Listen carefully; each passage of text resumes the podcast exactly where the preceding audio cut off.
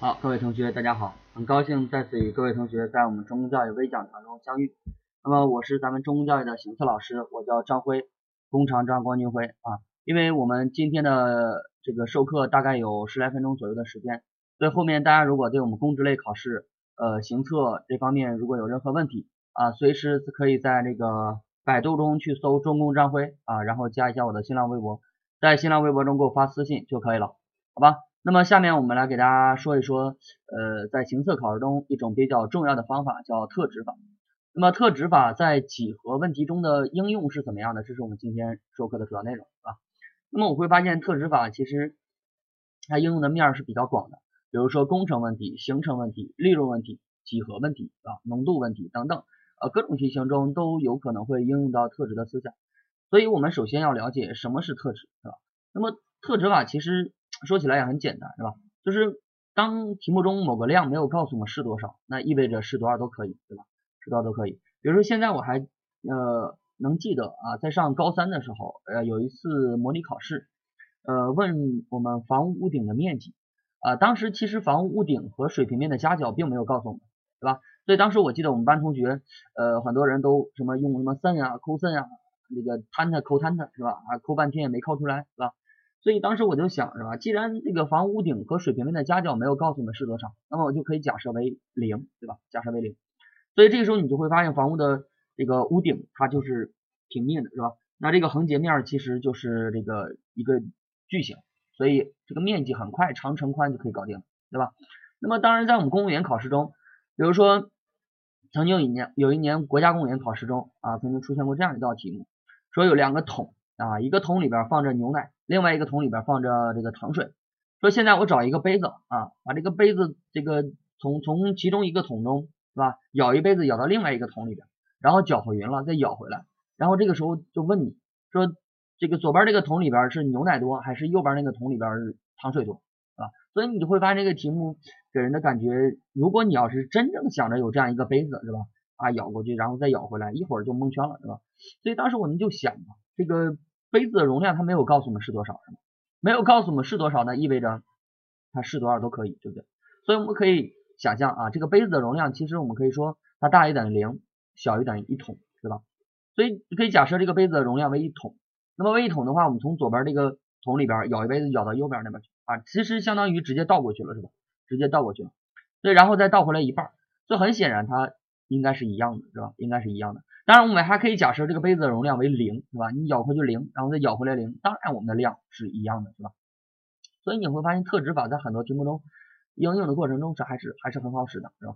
再比如说这个国家公务员考试中啊，有一年考了这样一道题啊，上来就说说这个有若干根旗杆啊，若干根旗杆分别是一米到五米不等啊，一米到五米不等，然后呃，我把所有的旗杆全都插在草地上啊，然后要求。啊，必须要保证任意两根旗杆之间的距离不超过高度差的十倍。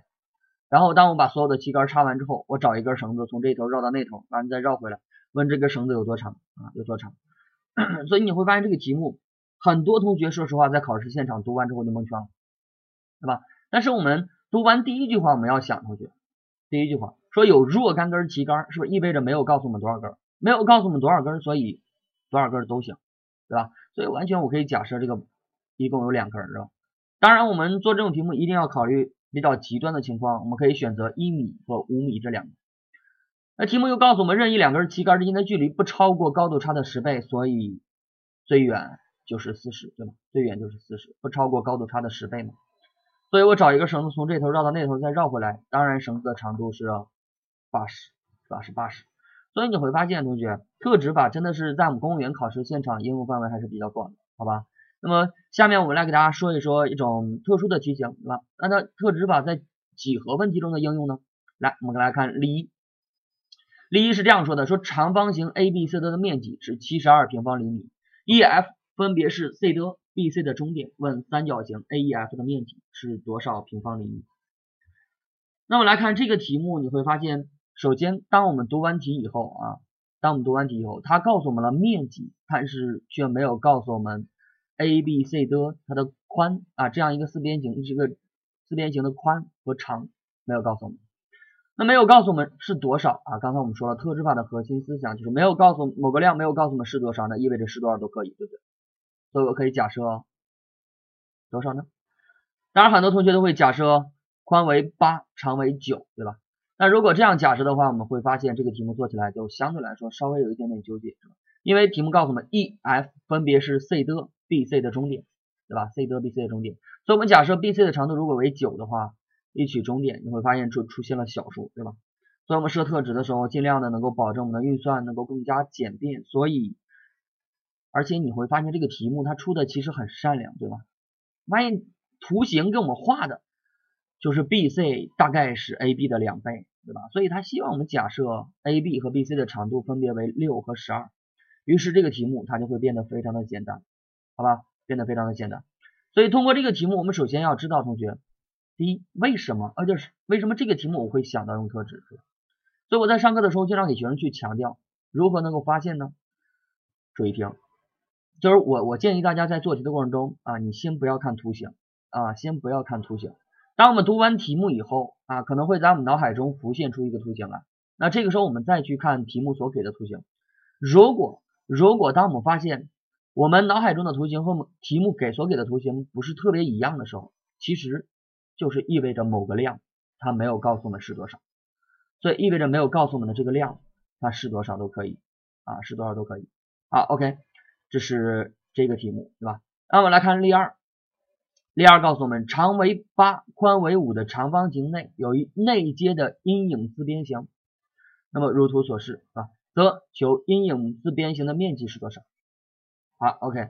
那么听过课的同学应该都知道啊，我们去求一个图形的面积，基本上有三个方法啊。这三个方法分别是割、补、等级转换啊。所谓的割，就是把这个呃阴影部分把它割成是一些常规的图形，然后分别求面积，最终加和啊，最终加和。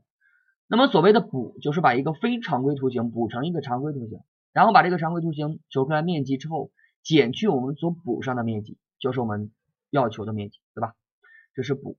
那么所谓的等级转换，第三种啊，也就是我们在做题过程中看能不能寻找到另外一个图形啊，另外一个图形和我们所求图形的面积是一样的，等级转换嘛啊，等级转换就是能不能找到一个相等的面积的图形，这样转换过去需求会变得更加的简单，是吧？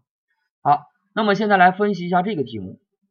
你会发现等级转换是很难的，因为这是一个非常规的图形啊，非常规的图形，我们很难去找到一个呃相对应的图形的面积和它一样，对吧？那么补的话，其实你会发现这个图形它已经给我们补成了一个矩形啊，已经给我们补成了一个矩形，所以我们可以去减掉这三个空白的呃四个空白的四边三三角形的面积，对吧？得到四边形的面积，但是但是你会发现这四个空白的三角形。底儿我们也不知道，高我们同样不知道，所以很难去求，对吧？所以补我们也会放弃。那么下面我们来看一下如何去割开，是吧？那么当然这个题目说实话是可以割的啊，是可以通过割的方法来解决掉的。但是我们又要知道，同学，当我们在做的过程中，一旦涉及到割的思想，就要连辅助线，对吧？就要连辅助线。那么一涉及到一个题目需要连辅助线的话，我估计在座同学基本上。啊，就蒙圈了是吧？啊，就蒙圈了。因为其实说实话，我们说连辅助线的题目，如果在初中、高中让我们去做的话，那还是比较简单的。但是经过了大学这四年神奇的学习是吧？你会发现什么都忘了是吧？所以我们总是给大家开玩笑讲啊，我们说高中毕业以后我们去考公务员，一定比现在做的要好是吧？那个时候我们上知天文下晓地理，数学对于我们而言，很多题目也是没有问题的，也是没有问题的。所以，我们连辅助线的敏感已经消失掉了。已经消失掉了。当然，这个题目它还是比较善良的，因为你会发现我们有四个点啊，在四边形的四条边上，其中已经有两个点往对边做垂线了，其实相当于提示我们如何去连辅助线，是吧？那么剩下两个点，我们也往对边做垂线，这个题目很快就可以搞定了，是吧？同学们可以尝试一下，剩下的两个点如果往对边做垂线的话，我们会发现做完垂线，中间就会有一个矩形的面积为三。啊，中间就会出现一个小矩形的面积为三，那么剩下的部分我会发现它就会变成了四组，每一组对应的两个三角形的面积都是一样的。比如说现有的我们没有连辅助线的这个图形的左上角，你有没有发现有一个正方形，对吧？有个正方形，那么正方形被分成了两个三角形，那么这两个三角形的面积就是一样的，对吧？就是一样的，这是我们刚才所说的四组中的其中一组，好吧？那么由于咱们这是啊音频，所以没有办法帮助大家连辅助线，所以大家可以回去尝试性的去做一做，是吧？但是说实话啊，这个题目如果需要连辅助线去做的话，首先我们不容易去想到如何去连辅助线，对吧？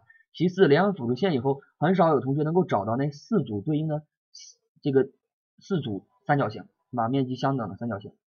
所以同学，我们建议大家这个题目用特指法来解决。那么如何去解决呢？我们来看啊，那题目告诉我们了这个四边这个四呃长方形，对吧？上面有四个点。那么你会发现这四个点的位置有没有告诉我们？有没有告诉我们呢？没有。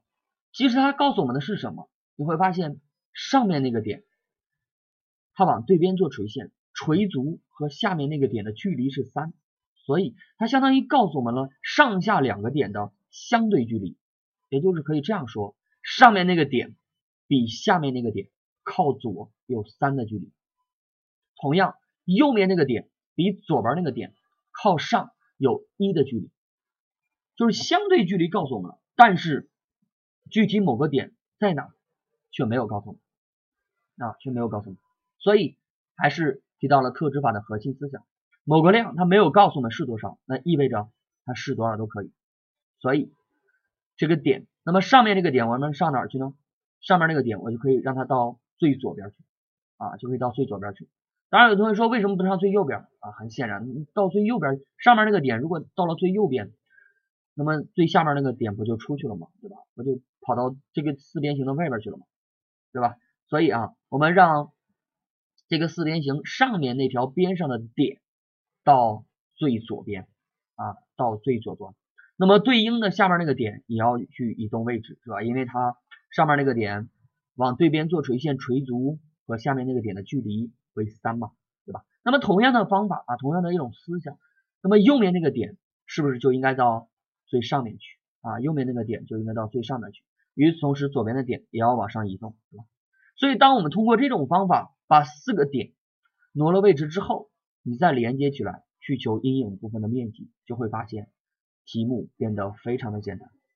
好，OK，今天我们说特指法在几何问题中的应用，就给大家讲到这里。后面大家有什么问题的话，随时可以在新浪微博中搜“中公张辉”，然后给我发私信就可以了。那么，当当大家听到这篇这段视频的这段音频的时候，应该是十月中旬。那么十月中旬，呃，离我离我们国家公务员考试的公告啊做出的时间已经不远了。因为去年我们国家公务员考试公告是在十月十五号所出的啊，以往都是十月十二号，所以十月中旬。对吧？一定是中旬靠上一点啊，一定是我们国家公务员考试公告所出的时间。呃，希望大家能够及时的关注啊，咱们这个呃各个地方的啊关于我们呃这个国家公务员考试公告的一个解读啊，咱们十七地市各个高校应该都是有的啊，应该都是有的。嗯，谢谢大家啊，最后预祝大家能够公考成功。